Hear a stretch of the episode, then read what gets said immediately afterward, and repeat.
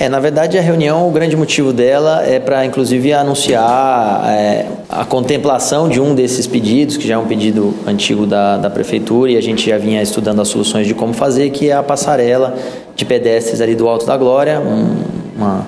uma demanda que já há algum tempo a comunidade faz, é, tem. A gente teve alguns problemas judiciais com a empresa que estava executando esse trabalho e agora a gente tem a oportunidade de, de ainda esse ano, iniciar e, e, cumprir essa, esse acordo que a gente tinha com a, com a prefeita. Bom, não é novidade que para a Rota do Oeste a, o principal é a gente trabalhar com segurança viária, é o que a gente vende, é o que a gente entrega para a população. Então a gente tem vê os índices de acidentes é, reduzindo ano a ano, mas ainda assim a travessia urbana de Sinop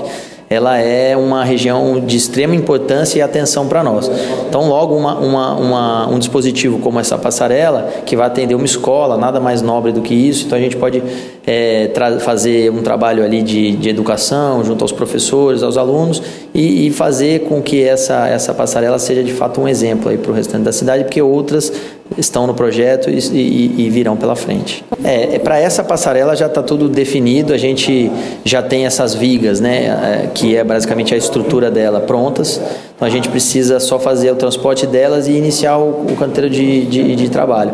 Uma passarela não demora mais do que 3, 4 meses para a gente construir. A gente espera que esse ano possa já ter boa parte dela pronta, mas ainda, é, no mais tardar, no comecinho do ano que vem, a gente já vai ter ela pronta para uso.